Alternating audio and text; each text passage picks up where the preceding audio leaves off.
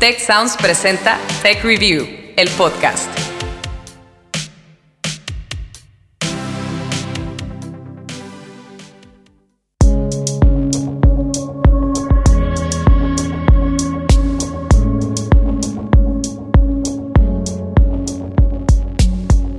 Bienvenidos a una edición más de Tech Review, el podcast. Historias para mentes curiosas.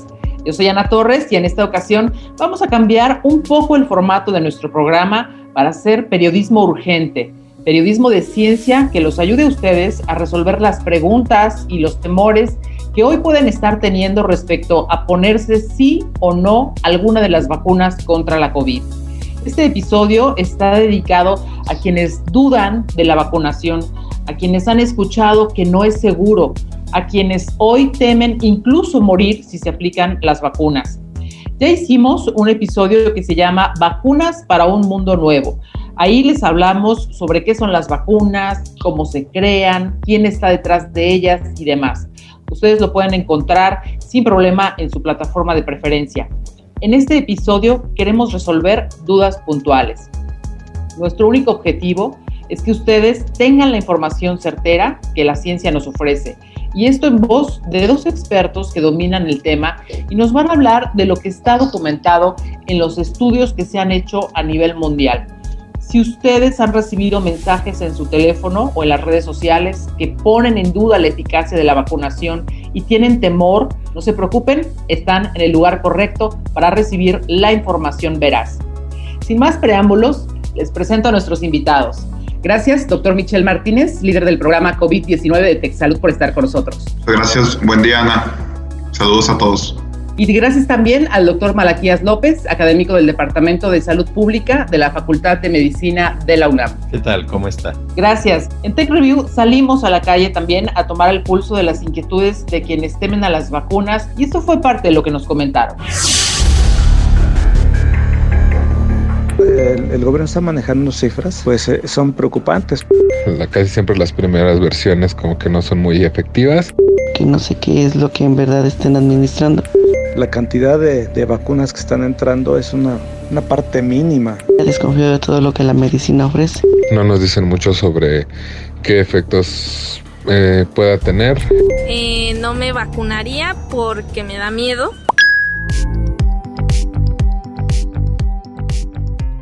Pues vamos a iniciar, doctores, y para ser muy puntuales y claros con nuestra audiencia, queremos ir pregunta por pregunta. También a través de nuestras redes sociales recibimos varias de las inquietudes que tenemos. Y bueno, vamos adelante con la primera pregunta de nuestro sondeo.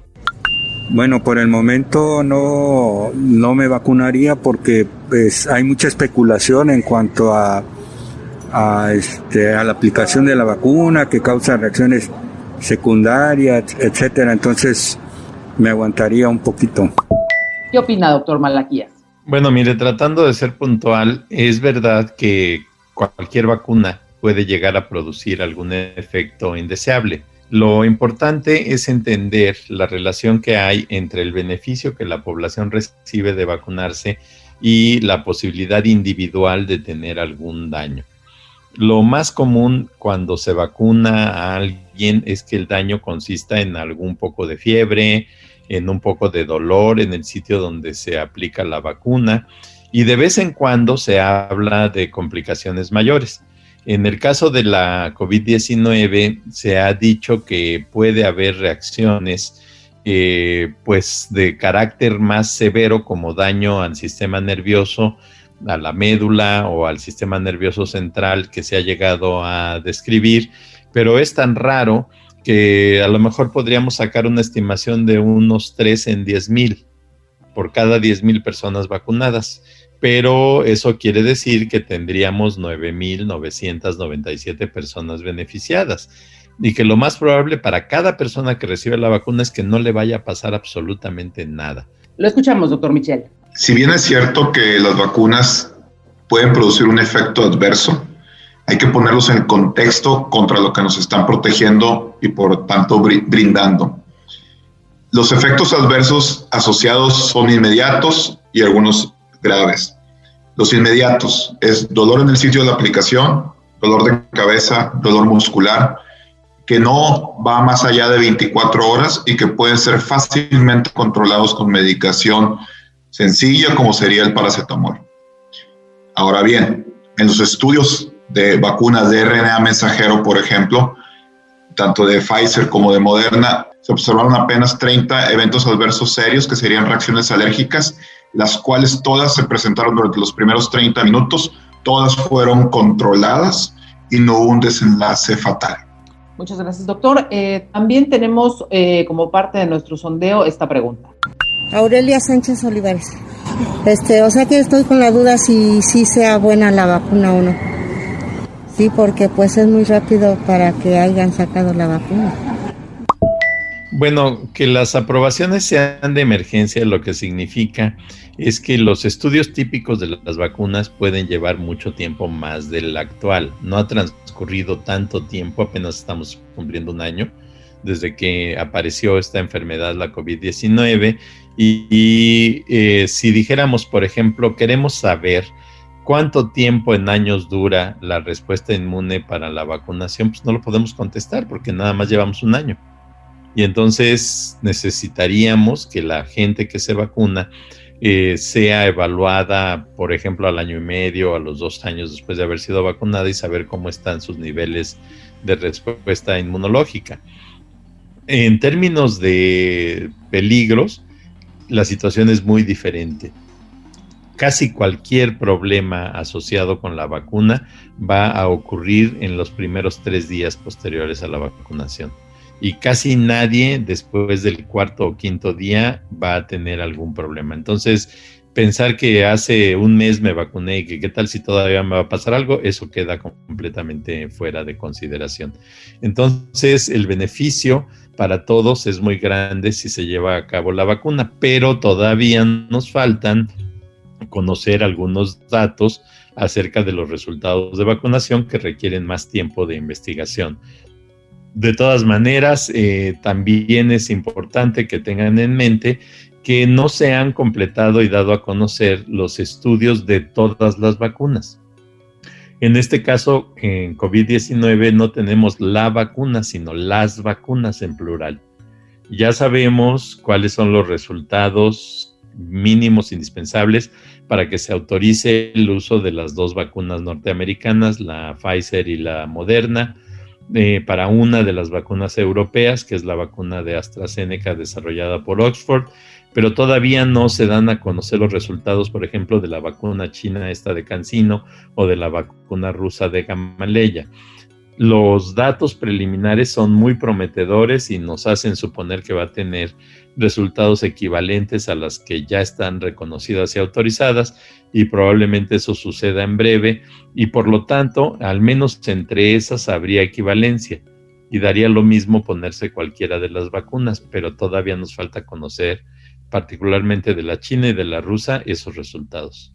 Y esto hago énfasis porque no tenemos que ver las vacunas según la nacionalidad de que si es china, es rusa, es inglesa, es sueca, es americana, es alemana, es mejor o peor. No. Hay que verlo en función del rasero crítico que es la ciencia.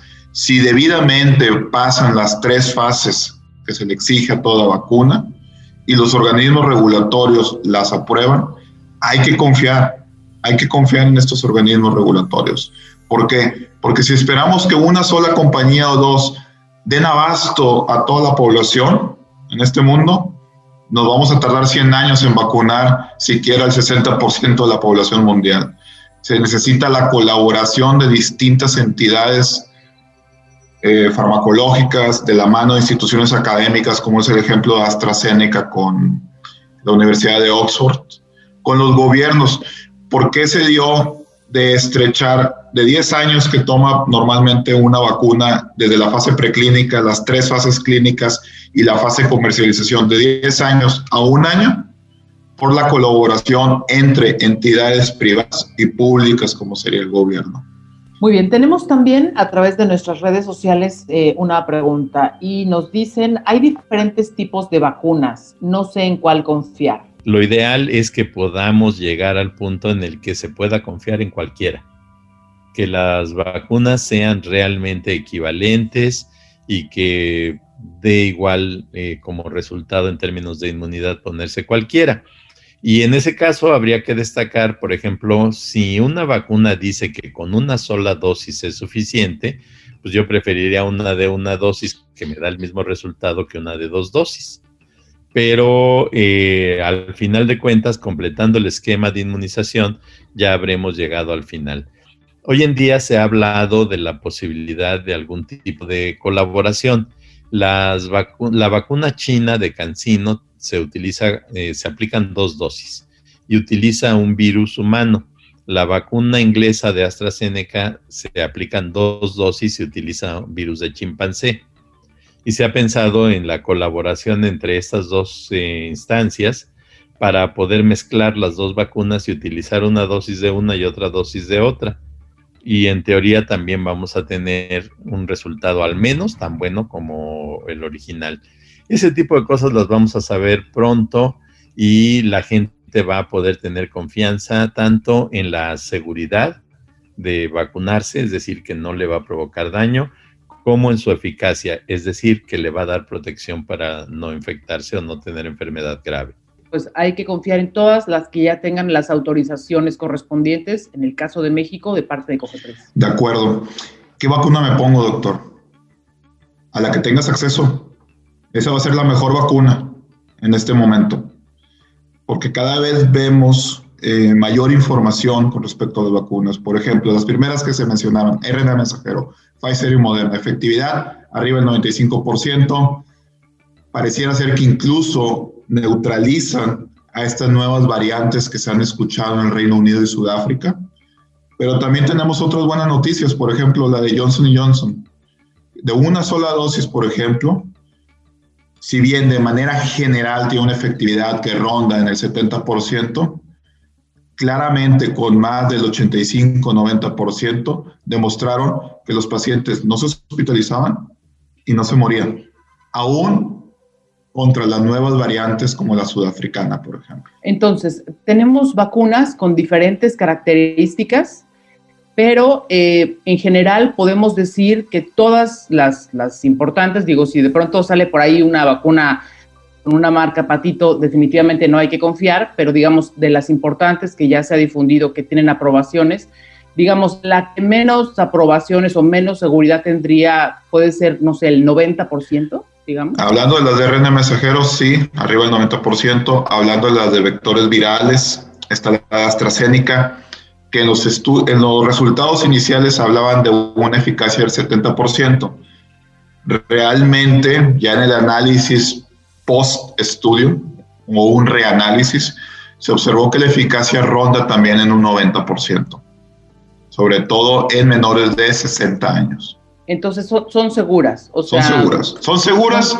O sea, la, la, mayor parte de las vacunas que están autorizadas son seguras, o más bien todas son seguras, y la mayor parte son sumamente eficaces. Cuando empezamos esta carrera de las vacunas, fíjense la meta, era lograr una vacuna que tuviera al menos un 50 o 60% de eficacia.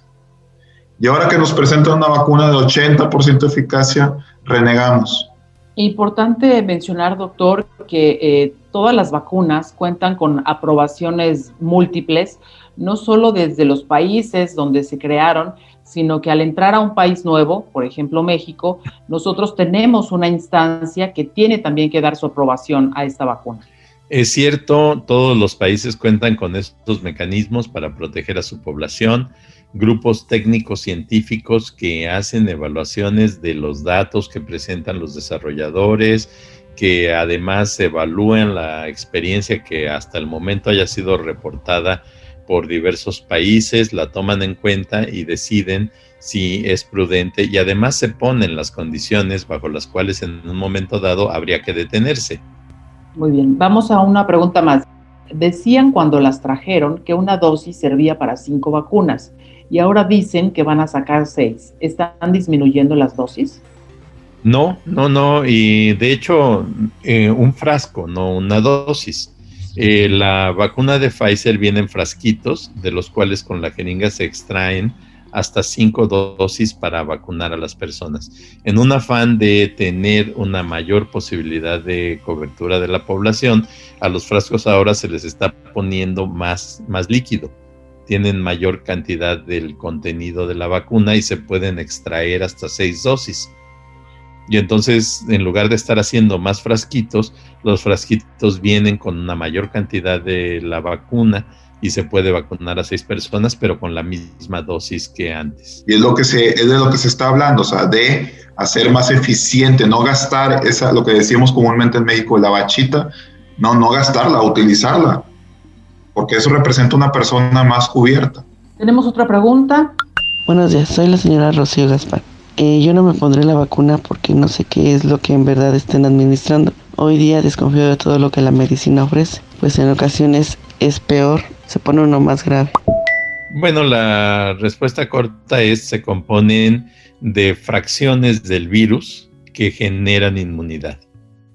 Eh, ya prácticamente no tenemos eh, la, en la mente la elaboración de vacunas con los virus como era antes el caso. Antes se ponían virus muertos o vivos, virus vivos pero inactivados eh, que produjeran la, inmunidad. Hoy en día lo que se hace es tomar fracciones, pedacitos del virus y eso es lo que se inyecta para que la gente desarrolle la inmunidad. Eh, molecularmente es un mecanismo que debe ser mucho más eficiente, que debe de garantizar que una proporción muy, muy alta de la población desarrolle una respuesta inmunológica y pues es muy difícil explicarle con este, mucho detalle a toda la gente para que entienda cómo se elaboran, pero en resumen, se rompe el virus original y se toman fracciones de ese virus y eso es lo que se está inyectando. Doctor, aquí me quiero detener porque mucha gente tiene ese temor. Dice, eh, me están metiendo el virus atenuado o no, y eventualmente me están metiendo la enfermedad. Pues no en este caso, en otras vacunas sí había sido así, sobre todo vacunas muy antiguas, por ejemplo, hechas con, con bacterias, con fragmentos de bacterias, pero la investigación científica en medicina en los últimos 20 años se ha orientado a la utilización de estas fracciones de los, de los gérmenes para aprovechar sus características y despertar la inmunidad. Entonces esto las vuelve potencialmente más seguras. Hay que tener una confianza en la manufactura de las vacunas. A ver, toda vacuna otra vez puede causar una reacción alérgica. Por eso, realmente la única contraindicación de esta vacuna es si ya tienes conocimiento de ser alérgico a una vacuna de RNA mensajero. Bueno, esa premisa nadie la cumple. La segunda es que es una advertencia. Si eres una persona con historial de reacciones alérgicas severas, te la puedes aplicar, pero tienes que estar bajo observación más allá de los 30 minutos que se recomiendan. Se sugiere 60 minutos porque más del 95% de las reacciones adversas, alérgicas, perdón, ocurren en el lapso de una hora. Y es todo porque de nueva cuenta, las que ocurrieron en los ensayos y en esta aplicación masiva en países como Reino Unido, Estados Unidos y otros países europeos, observaron que todas se controlaban con medicación contra alergia. Muy bien. Eh, justo sobre el tema del ARN mensajero, en redes sociales nos preguntan, ¿las vacunas de ARN mensajero pueden modificar nuestra expresión genética? Creo que esto tiene que ver, doctor, eh, pues con esto que hemos escuchado en redes sociales, de que nos van a meter un chip y van a modificar las personas que somos y nos van a controlar. Eh, ¿qué, podemos decirle a la gente sobre eso? Sí, he escuchado muchas teorías conspirativas alrededor o en torno a las vacunas que nos van a poder controlar, modificar. Es falso. A ver, es una tecnología de RNA. Para que entendamos, es se nos va a brindar una plantilla que nuestro cuerpo la va a identificar y va a producir copias de una partícula viral, no el virus, una partícula viral que le sirve al virus para anclarse al cuerpo humano. Entonces, sobre esta partícula viral se va a montar la respuesta inmunitaria de nuestro cuerpo, la protección que ocupamos, ya sea por la vía de anticuerpos y por la vía de las células. Pero es una partícula, es lo único que va a producir una partícula. No es que se vaya a integrar un DNA, porque no es tecnología de DNA en, en nuestro DNA y que nos vaya a modificar y demás. Al contrario, hay que verle bastantes bondades a esta nueva tecnología. Una de ellas es la velocidad. Ante estas nuevas variantes, que de momento no han sido más mortales, sino solamente más contagiosas, nos ofrece la oportunidad de estar a la par, porque se pueden hacer cambios que cubran estas mutaciones en una mucho más rápido que contra vacunas tradicionales, como serían la de virus vivos atenuados o vectores virales. La otra es que probablemente con una, en una sola vacuna o aplicación podamos incorporar tecnología de RNA para cubrir no solamente una enfermedad, sino cuatro o cinco.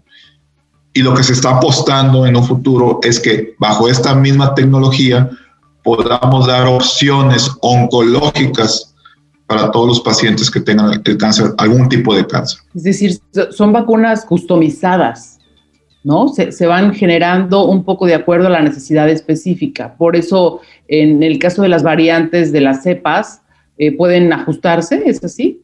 Es así, se pueden ajustar de una forma mucho más rápida. El, el, tema puntual de que nos meten un chip para controlarnos es inviable. Es absolutamente insostenible. No, no hay manera de, con estas vacunas, provocar alguna alteración definitiva. Muy bien. Eh, pues ahora en nuestro sondeo tenemos una, una inquietud que la verdad nos, nos alertó bastante. Mi nombre es Flor Soriano y yo tengo la duda porque he escuchado comentarios que dicen que la vacuna también esteriliza a las niñas de 15, 14, 16 años. Y yo por eso no les recomendaría que se vacunaran, al menos yo no me voy a vacunar. Bueno, eso, eso sí me parece más descabellado y la verdad es que no hay manera de llegar eh, por un camino que se pueda identificar en este momento para producir esterilidad en una persona a partir de algo como la actual vacunación. La esterilización tiene otros canales y de hecho son físicos, como por ejemplo cortar las trompas del útero para impedir que haya este, fecundación. Pero esterilizar por mecanismos moleculares, pues todavía no es una realidad muy clara en el mundo. Este, este, concepto de que se busca una esterilización encubierta a través de los gobiernos para el control poblacional se ha escuchado y no es algo nuevo, es algo que lo vengo escuchando de 20 años atrás. Papiloma humano, por ejemplo. No, que no vacunan a las niñas porque las van a esterilizar y ya no van a poder procrear. Esto fue falso. Las tasas de natalidad han seguido constantes y en algunos países incluso en aumento. Lo y en cambio, la vacuna de papiloma humano nos dio por primera vez una herramienta capaz no solamente de frenar el cáncer, que por ejemplo en México es la causa número uno de mortalidad en mujeres, que es el cáncer cervicuterino, sino que nos brinda por primera vez en la historia hablar de una posible erradicación de un cáncer tan agresivo en mujeres. Entonces, las vacunas es la herramienta bajo la cual la humanidad ha dado un salto cuántico en cuanto a expectativa y calidad de vida. Si tú como mexicano vivías antes de los 50, tu expectativa de vida era no más de 45 o 50 años.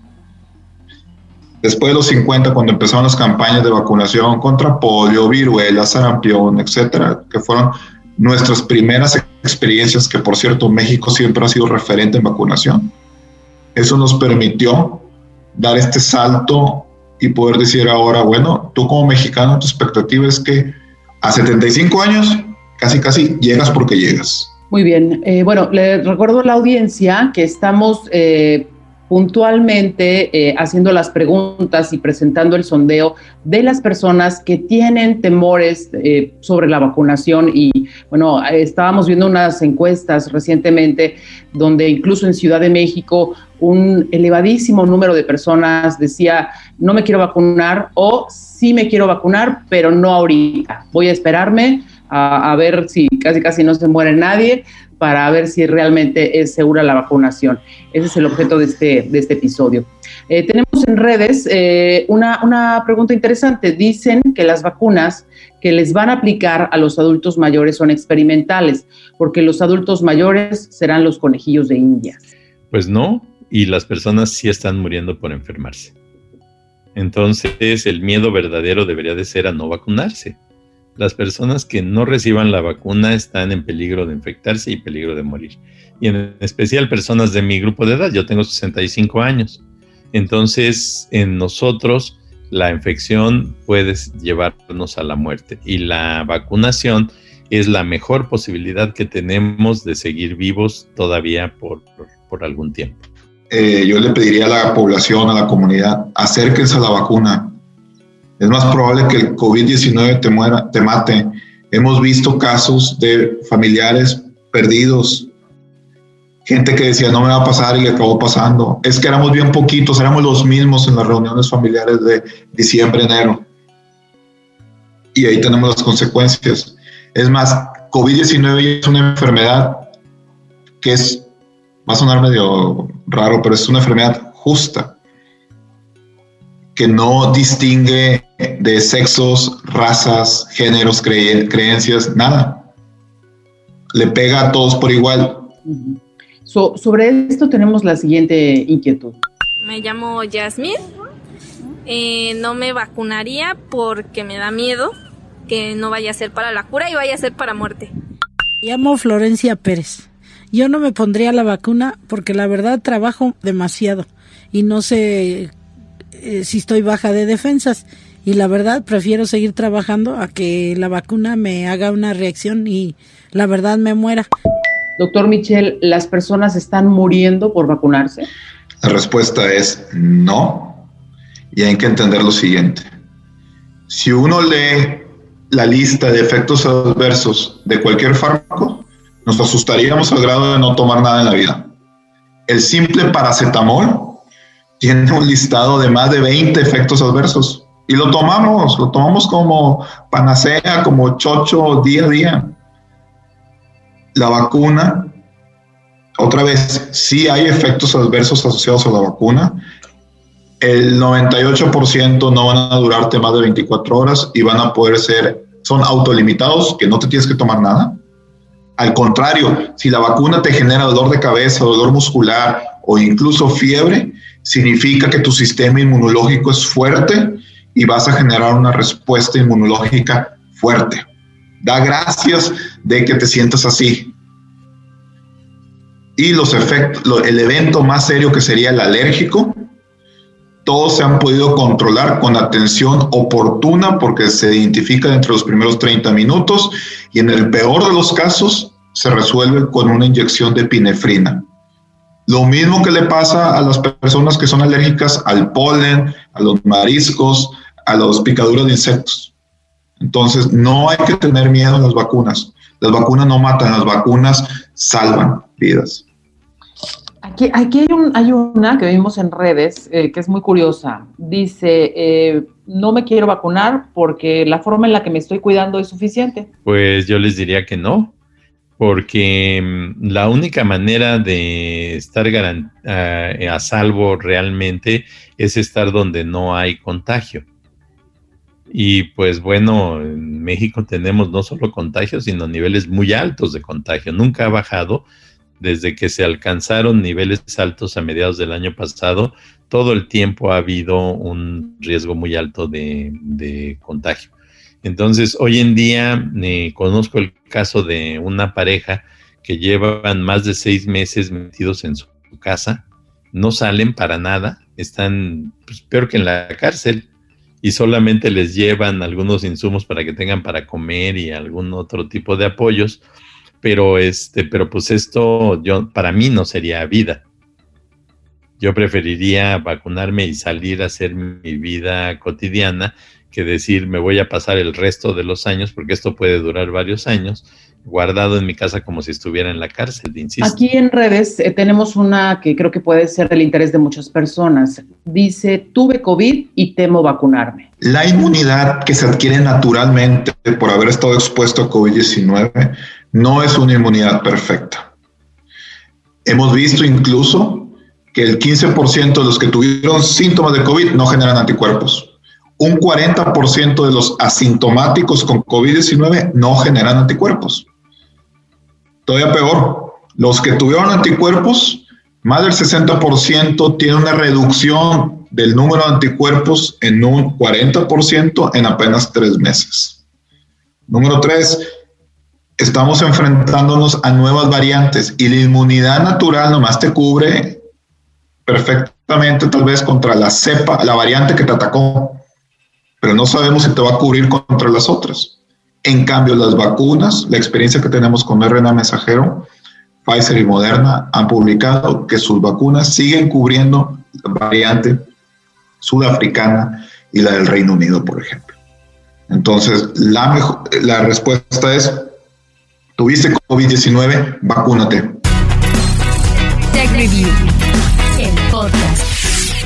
Eh, tenemos en redes también esta inquietud. Eh, que México, que nuestro país, pues no está preparado para preservar las vacunas. Sabemos que varias de ellas necesitan de una cadena de frío y algunas personas tienen la sensación de que México eh, no tiene los refrigeradores la infraestructura necesaria para mantener las vacunas. ¿Qué, qué opinamos de esto? Mire, eh, esto en particular surgió cuando se habló de la posibilidad ya de empezar a recibir la vacuna de Pfizer no hubo país en el mundo que dijera yo sí tengo todo lo necesario y no necesito ningún apoyo. Nadie tenía esa capacidad de mantener eh, a 70 grados bajo cero cualquier cantidad de vacuna, pero una cantidad razonable sí. Eh, miren, nosotros seguramente ustedes en el TEC también eh, tenemos en muchos lugares ultracongeladores que se utilizan para preservar eh, muestras de experimentos, de estudios de carácter epidemiológico, etcétera, y que pueden ser optimizados, que se les puede cambiar, reacomodar los contenidos y liberar espacios, y esos son máquinas que mantienen la temperatura de 70 grados bajo cero. Por eso fue que al principio se decía que llevaban la vacuna después de llegar al aeropuerto al Instituto Nacional de Cancerología, porque ahí hay ultracongeladores y en todos los hospitales de los alrededores hay ultracongeladores. Y en muchos centros de investigación los hay. Y si vamos por todo el país, en Jalisco, en Nuevo León, en todas partes, en los centros de, este, de investigación, etcétera, todos pueden tener la infraestructura. Y finalmente también ya se ha aprendido sobre la marcha a utilizarla. La vacuna no debe de aplicarse a 70 grados bajo cero, se aplica a temperatura de refrigerador. Y entonces esto quiere decir que hay que descongelarla. Y una vez descongelada la vacuna dura cinco días. Y tenemos realmente cinco días manteniéndola en el refrigerador para acabarnos el frasquito y que ya no se desperdicien las dosis. Entonces creo que en la vida... Es muy interesante, perdón la interrupción, lo que comenta, porque en realidad es un tema más de logística. Si se planea adecuadamente eh, y tenemos una ventana de cinco días para que se mantengan en un refrigerador, pues eso nos habla de acercar, quizá no hasta el punto final, pero sí hasta un punto eh, bastante próximo, la vacuna, de manera que cinco días tenemos como una ventana para que se mantenga solo en una refrigeración más normal y no en un un ultracongelador. Efectivamente, y pues es cosa de estar eh, bien organizados para poder acabarnos la vacuna y no desperdiciarla. Si tenemos una logística adecuada, vamos a poder utilizar cualquiera de las vacunas. Y la buena noticia es que las vacunas de Oxford, AstraZeneca, la vacuna china y la vacuna rusa no requieren ultracongelación. Esas se pueden manejar a temperatura de refrigerador como las de siempre y descentralizamos esta gran campaña o programa nacional de vacunación contra COVID-19, si incorporamos a entidades académicas, universidades como la nuestra, eh, Tecnológico de Monterrey, a la iniciativa privada. Mucha industria, por ejemplo, la industria refresquera cuenta con estos ultracongeladores. La industria que procesa alimentos cuenta con estos ultracongeladores. No solamente eso, cuenta con una red de distribución. Es más fácil que llegue un camión de una, no para no, no meter un gol, de una eh, compañía famosa de refresquera, es más fácil que llegue al poblado más recóndito del país o una cerveza que a lo mejor la vacuna. Pues aprovechemos eso, generar sinergias. La colaboración público-privada se tiene que dar. Y el COVID-19 es el mejor, es la mejor oportunidad para generar estos enlaces. El sistema de salud público no puede dar atención a todos los pacientes COVID-19 no está mal subrogar algunos servicios. Esto creo que se liga con la siguiente pregunta y es que nos preguntan cuántos tenemos que estar vacunados para tener la inmunidad de rebaño. Y, digo que se liga porque en la medida que se abran esos canales de colaboración, pues más personas podrán ser inmunizadas. Pero digamos, para ya estar tranquilos como sociedad, ¿cuántos tendríamos que estar vacunados? ¿Qué porcentaje? Sí, en efecto, se ha estimado para el caso de la COVID-19 por las características del virus que tiene que estar inmunizados al menos 7 de cada 10 personas. ¿Esto qué quiere decir? Que si hubiera 7 personas inmunizadas, las tres restantes quedan por ahí en bolsas en el interior de los ya inmunes y nadie les va a hacer llegar la infección. Si llegara alguien infectado de fuera, va a tener contacto con los ya inmunes y el no inmune pues ya no va a ser alcanzado, aunque lo ideal será subir todavía los niveles de protección. En el caso de México ya hemos alcanzado más del 90% de vacunación en casos como el sarampión en algunos años. Y yo pienso que no sería descabellado llegar a esos niveles si la vacuna existe en las cantidades mínimas necesarias. Pues sí, tenemos todavía mucho, mucho camino por recorrer y es la importancia de dar esta información, ¿no? Eh, cuando la gente nos dice, no, es que yo no me quiero vacunar, tengo miedo de vacunarme y demás, eh, de pronto no es solo una decisión personal, porque esa decisión impacta a todos. Para estar tranquilos, para recuperar un poco de la normalidad o un mucho de la normalidad que teníamos antes, sí tenemos que tomar esta decisión unos 7, 8 de cada 10. Entonces, no, no es una cosa menor el que la gente tema vacunarse o diga yo no lo voy a hacer. Digo, supongo que nadie lo, los va a obligar, pero, pero es una decisión de sociedad. Sí, eh, es una cultura de ser responsables, no solamente para con uno, sino para con los demás. Y por eso también llamo a la sociedad a que nos apoyen con el uso de las medidas la mejor vacuna la tenemos ya disponible. El usar cubrebocas, mantener una distancia. El uso del cubrebocas, si bien no evita en un 100% que nos contagiemos del virus, sí modula la cantidad de inóculo, la cantidad de virus a la cual nos exponemos y eso va a determinar la severidad de nuestro cuadro. La gente que usa cubrebocas adecuadamente, en caso de meritar hospitalización, su pronóstico tiende a ser mejor. Bien, tenemos cinco, cinco preguntas más. Vamos con una más de nuestro sondeo. Mi nombre es José Iván Molina. Yo no me pondría la vacuna por los efectos secundarios que pueda tener, porque me he enterado por medio de las noticias, tanto escritas como de internet, que la vacuna de Pfizer, junto con las rusas y otras, este, no están a prueba del nuevo gen del COVID-19 por las mutaciones que están pasando. El primero sí, entre comillas, sí lo están combatiendo, pero como está mutando esta enfermedad, no me siento seguro al ponerme la vacuna. Eh, lo que hasta el momento se ha visto es que las mutaciones que tiene el virus no son cruciales en términos de cancelar la respuesta inmunológica. Eh, a pesar de que, por ejemplo, la variante que se identificó en Inglaterra recientemente tiene un cambio en la llamada proteína spike, la proteína espiga, que es la que utiliza el virus para pegarse a las células humanas, y la proteína spike es precisamente la parte del virus que más se utiliza para el desarrollo de vacunas. De todas maneras, una cosa es que el virus sea más, más eficiente en su capacidad de acercarse y meterse a la célula humana y otra cosa es que esa proteína, que es en realidad una estructura muy grande, pierda la capacidad inmunogénica. No, no es el caso, no se ha alterado y las vacunas siguen siendo igual de útiles con y sin esas mutaciones. Eh, hemos encontrado también un porcentaje altísimo de personas dice, bueno, estoy valorando vacunarme o no, pero de lo que estoy segura es de que me voy a esperar. Me voy a esperar porque como cualquier ensayo, prueba o error, las primeras versiones no son efectivas. ¿Qué, qué opinamos de esto? No, mire, yo creo que es un error eh, retrasar la vacunación eh, o evitar la vacunación.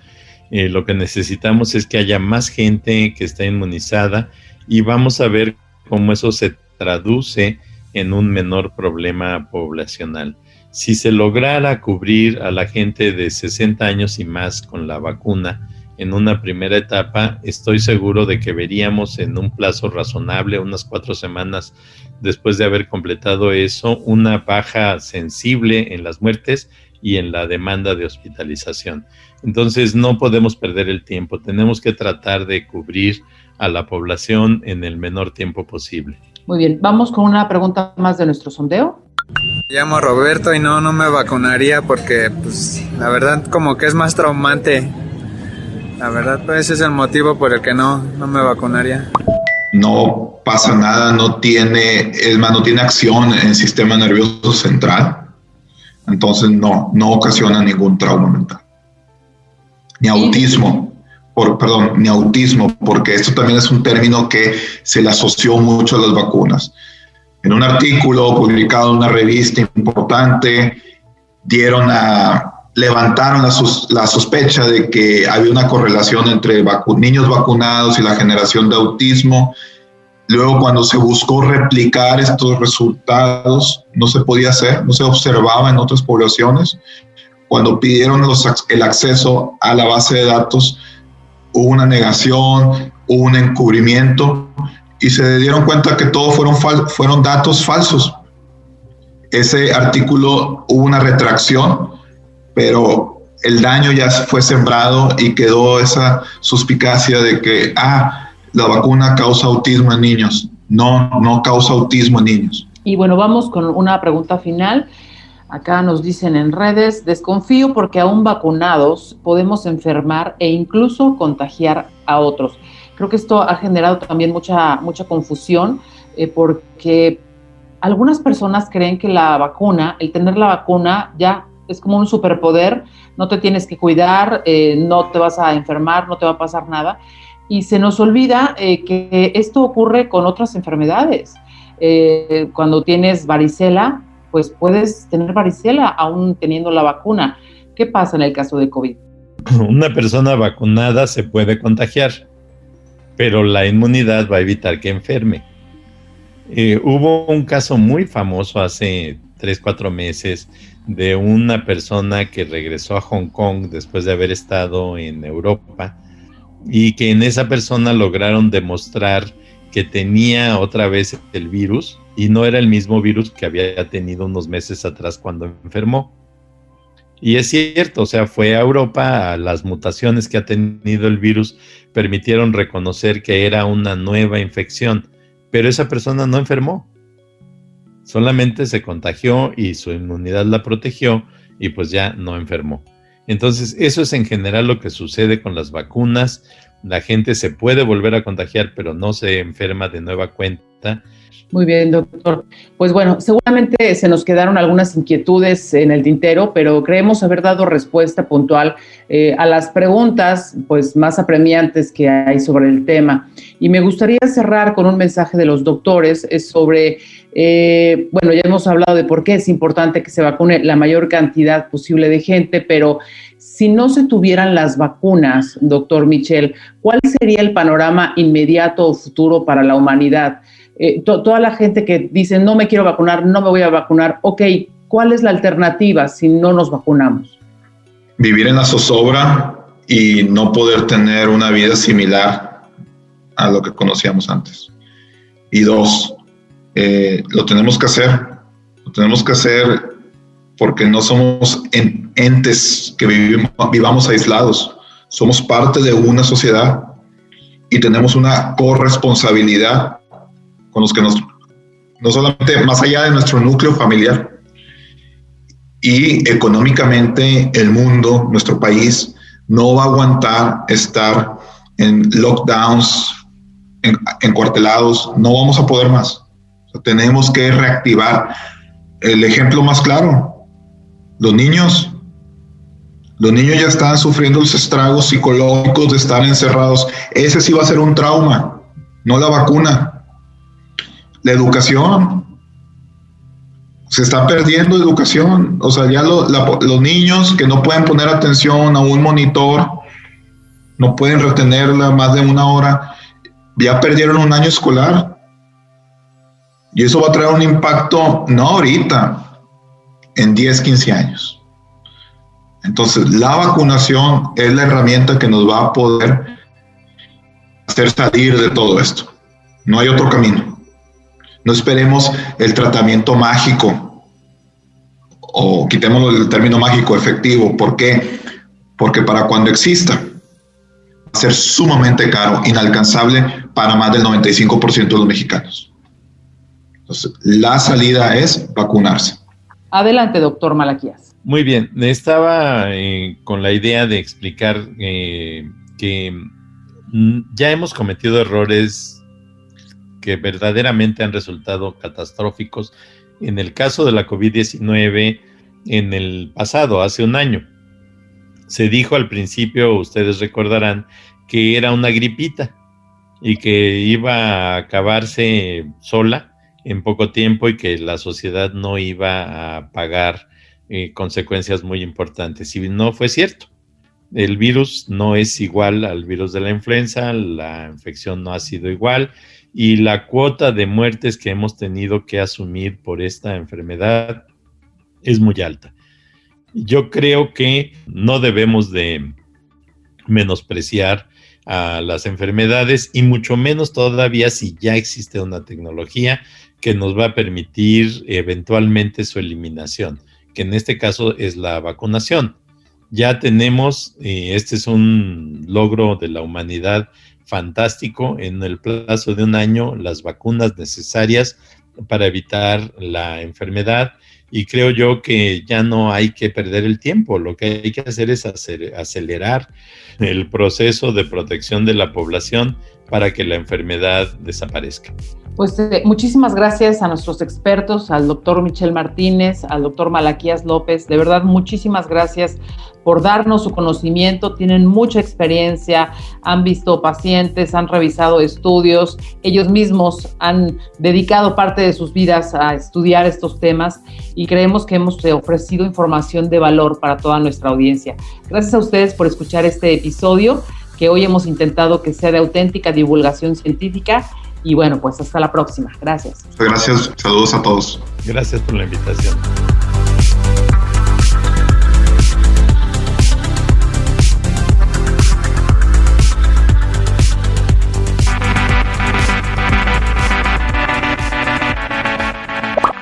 Recuerda contarnos qué opinas de este episodio usando el hashtag TechReview, el podcast, en nuestras redes sociales. TechReview MX en Facebook y arroba TechReview en Twitter. También te invitamos a seguirnos en Instagram y LinkedIn como TechReview.